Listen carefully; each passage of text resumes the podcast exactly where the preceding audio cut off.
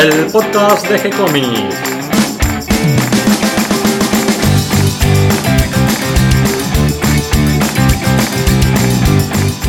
Muy bienvenidos a un nuevo episodio de G-Comics, el podcast donde hablamos de todas las técnicas necesarias para realizar un cómic, cómo dibujar un manga y todo el conocimiento requerido para dibujar esa historieta que tenemos dando vuelta en la cabeza. Mi nombre es Gonzalo García y mi intención es colaborar con todos aquellos que estén interesados en avanzar en su formación como dibujante de cómics. Hoy en otro episodio de Arremangados, muy arremangados por el calor, pero además porque nos vamos a poner a dibujar, a transpirar tinta y adentrarnos en el mundo de los otakus, el anime y los mangakas. Siempre guiados de la mano de nuestro sensei Darío Talas. ¿Cómo estás Darío? Con mucho calor, Gonzalo. Hoy vamos a invadir el mundo de los mangakas con las mangakas. Exactamente, vamos a hablar de Clamp, un cuarteto de mujeres que son dibujantes de manga. Sí, un equipo solo de mujeres, equipo femenino. Sí, solo femenino. Una selección femenina. Contanos un poco, ¿cómo es que empieza este grupo Clamp en el mundo del manga? Bueno, Clamp o Kurampu en japonés es un cuarteto femenino de dibujantes japonesas de manga su estilo es de un manga para adultos, pero tienen algunas historias como Sakura Card Captor dedicadas a un público infantil.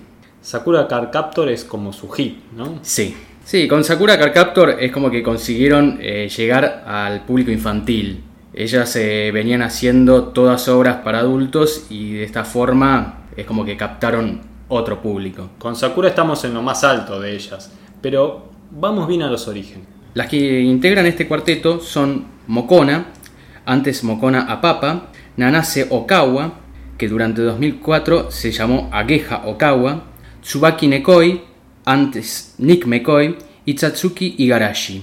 Ellas se iniciaron como un grupo de dibujantes en la secundaria, dibujando doshinshis desde 1987 a 1991. Tenía entendido que Mokona, Tsubaki y Satsuri eran compañeras del colegio y mientras eran unas adolescentes empezaron a dibujar manga, un poco impulsadas por sus amigos. Y bueno, como eran amigas, compartían lo que hacían. Claro, exactamente. Ellas compartían todo y ahí empezaron, bueno, a hacer dibujito va, dibujito viene. Se unieron las cuatro y empezaron a hacer doshinshis de cualquier, de cualquier cosa. Hasta hicieron, bueno, también obras originales. Estos dos shinjis se publicaron en una colección llamada Clamp Book. También publicaron Clamp News, que era una colección de dos shinjis que incluía pequeñas historias de sus obras más actuales e imágenes de artbooks. En un comienzo tenían 12 miembros, pero bueno, hoy en día solo quedan 4.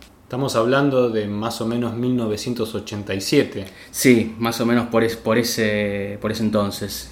Y el grupo se llamaba Clamp Cluster. Sí, las integrantes eran las siguientes. Teníamos a Tamayo Akiyama, Soushi Hiyagi, Okion, Kazui Nakamori, Inui Yosuru, Sei Nanao, Shinya Omi, Lesa Sei, Nanase Okawa, Tsubaki Nekoi, Satsuki Garashi y Mokona Papa. Estas últimas cuatro son las que hoy en día forman el grupo Clamp. El resto desapareció. ¿Hicieron su camino? ¿Algunas siguieron dibujando?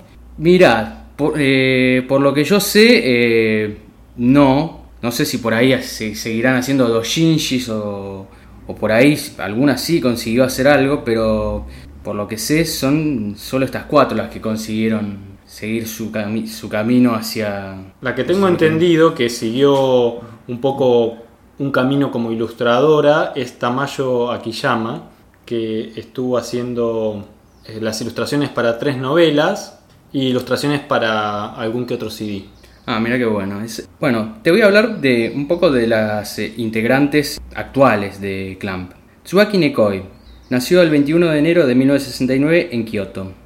Ella es la codirectora y también corrige las ilustraciones del manga, es decir, de cualquier manga que, que se haga en Clamp, ¿no? Después tenemos a Satsuki Igarashi, nacida el 8 de febrero de 1969 también en Kioto. Ella en el grupo se encarga de coordinar la producción y el diseño de personajes de una serie como Chobits y de Tsubasa Reservoir Chronicles. Luego le sigue Mokona Apapa, nacida el 16 de junio de 1969 en Kioto. Ella se encarga de colorear y también se encarga de la composición de los mangas, ¿no? Y por último tenemos a Nanase Okawa, nacida el 2 de mayo de 1967 en Osaka. Ella es la directora del equipo y también escribe los guiones. Hace el diseño de las cubiertas de las novelas y planea las ventas. es, la la estratega del equipo. Sí, entre las cuatro conforman un equipo, pero de primera. Sí, cada una como que tiene su sector en la cancha. Exacto, sí, sí. Eh, cada una marca su territorio. Bueno, vos haces esto, vos haces esto otros, vos haces esto otros, yo me encargo de esto. ¿Y cómo es que ellas llegan de ser aficionadas, porque este era un grupo de aficionados, digamos, que se dedicaban a dibujar por gusto, como fans, y cómo es que llegan al campo profesional? Ellas llegan al campo profesional empezando a hacer dojinshis, dojinshis de lo que a vos se te ocurra, ¿no? Aclaremos que dojinshis son fanzines, revistas claro, son, son por ahí, eh, claro, exactamente, pero también eh, aclaremos que eh, ya lo nombramos, pero bueno, para que por ahí nos está escuchando hoy en día y no lo sabe, se tratan por ahí de parodias de alguna serie, que bueno, el artista se da el lujo por ahí poner uno o varios personajes de alguna serie que le gusten y bueno, hace una historia paralela o como dije ya una parodia, ¿no? Bueno, y ellas empezaron en 1987 eh, haciendo estos dos shinjis. El primero fue Clan Book número 1, que como título tiene Shinshuku Yunai Monogatari, Doshinshi de Monogatari. Después le sigue el Clan Book número 2, fueron sacando así en números, ¿no? De título Kushaku Miou Darani, Doshinshi de Kushaku, era otra serie de la que hicieron un, un Doshinshi, ¿no?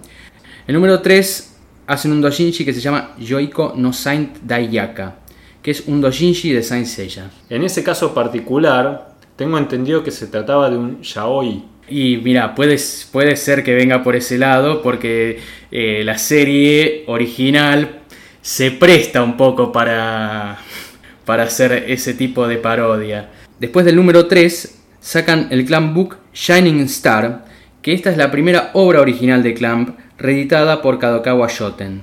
Ya por el año 1988, ellas lanzan el Clan Book número 4, que lo llamaron Potato Club, que es un dojinshi de Captain Suasa. En 1989, y bueno, ya eh, acortando un poco porque eran realmente muchas obras, pero para Ellas como aficionadas ya evidentemente mostraban una capacidad de producción impresionante. Sí, no, no, producían todo el tiempo, todo el tiempo todo el tiempo haciendo, haciendo dojinshis, pero a su vez haciendo algunas obras originales. En 1989 lanzan el Clamp Book número 13, llamado Shoten número 2, que es otra obra original de Clamp. Después Clamp Book número 15, Break Shot Instruction in Clamp, un dojinshi de Break Shot. Después el Clamp Book número 16, Shoten Special, que es otra obra original de Clamp. Y el Clamp Book número 17, Shoten número 3, también otra obra original de Clamp. En 1990 lanzan el Clamp Book número 19, Shoten número 5, nuevamente otra obra original de Clamp. Después el Clamp Book número 21, Shoten número 6, nuevamente obra original de Clamp.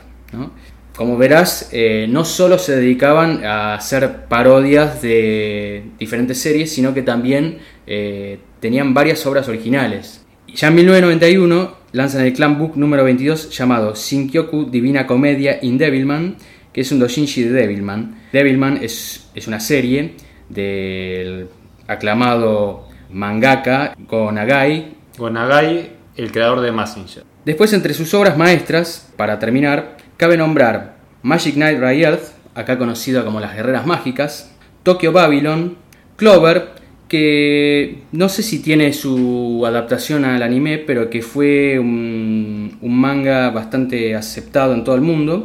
Y bueno, la más grande para nosotros es Cardcaptor Sakura. Y entre nosotros se hizo muy famoso el anime. ¿De Cardcaptor Sakura? Sí, obvio.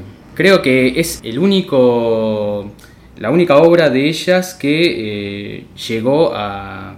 Bueno, a anime y después a sacar un montón de merchandising, pero eh, desde muñecos, eh, tarjetas, eh, bueno, lo que sea, ¿no?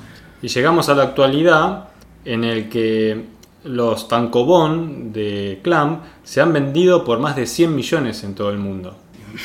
A mí me gustaría remarcar un poquito, hacer hincapié en el año 1989, que es cuando ellas debutan en el campo profesional. Porque es un paso muy importante para el que quiere ser dibujante, en este caso mangaka. No es fácil pasar del campo de los aficionados al campo profesional. Y en el caso de ellas lo hacen con el manga Rigubeda, que cuenta la historia de Rig Veda, uno de los cuatro Vedas. Es una historia con elementos de la mitología védica, una historia que editaron en 10 tankobon y del cual entre 1991 y 1992 se hicieron dos ovas. Ellas comienzan en el campo profesional con, esta obra y creo que lo que les dio el impulso fue que se decidieron hacer una edición de aspecto más profesional impresa en papel. Estos primeros tomos de esta obra que estaban haciendo ellas las ve el editor de la revista Shinjo Gankan's Wins y es él el que les propone entonces publicar el trabajo de ellas y así es como comienzan. En Estados Unidos esta obra la editó Tokyo Pop y para el año 2016 adquirió los derechos Dark Horse que la verdad no sé si lo publicó finalmente, pero es la actual. De, haberlo publicado me habría dado cuenta, creo que no, de hecho no lo hizo Dark Horse, no tiene mucha llegada hacia el, hacia el manga, no sé ahora, realmente eh, desconozco, pero de haberlo hecho tendría que haberlo visto en alguna comiquería. Este manga, Rigubeda, si bien es su, su primer trabajo profesional, cuando uno se pone a mirarlo, es un trabajo de una calidad muy alta con líneas muy claras, figuras muy limpias, un trabajo muy de línea, casi de aspecto europeo, pero bien manga, con las figuras de hombros muy anchos y la cabeza chica, con algunos planos de negro, pero principalmente línea y escalas de grises. Otra cosa que llama la atención de este primer trabajo de ellas es la cantidad de arabescos que tiene la línea. Es como un trabajo muy, muy elaborado, muy decorado y que hace acordar un poco al Art Nouveau europeo. Es una carrera muy rápida, en solo dos años pasaron del campo aficionado al profesional, llama la atención, pero lo que es notable es el trabajo que hicieron durante esos dos años. No, sí, el trabajo que ellas, eh, que ellas hacen, la verdad que es muy logrado, es muy, muy logrado. En Argentina, este manga Ribubeda no se editó, su primer trabajo profesional. Tengo entendido que no, eh, no sé si, si en España tal vez está publicado. Puede que en España sí, pero eh, acá en Argentina no, yo por lo menos no lo vi. Si algún oyente tiene para comentarnos o decirnos eh, si hay alguna edición acá en Argentina, bienvenido sea. Sí, o algún oyente de España nos puede contar si la vio en las comiquerías de España. Bueno, espero que les haya gustado el tema que trajimos hoy para charlar y que les resulte útil toda la información que dimos. Les agradecemos a todos los que se sumaron al episodio de hoy y les agradecemos a todos los que nos comparten en sus redes para que seamos cada vez más. Recuerden que pueden escucharnos a través de iTunes, Evox, Stitcher y Tuning. Si les gustó el programa pueden darnos un me gusta o escribirnos una reseña. Y pueden acercarnos sus sugerencias y propuestas a través del formulario de contacto de nuestro sitio web en gcomics.online, donde pueden leer los cómics que estamos haciendo para ustedes, cómics y manga. O bien pueden seguirnos en nuestra página de Facebook donde nos pueden hacer también llegar sus comentarios por esa vía. Les responderemos siempre con alegría y continuaremos publicando nuevos episodios. Gracias y hasta la próxima. Gracias Darío. No, gracias a vos Gonzalo.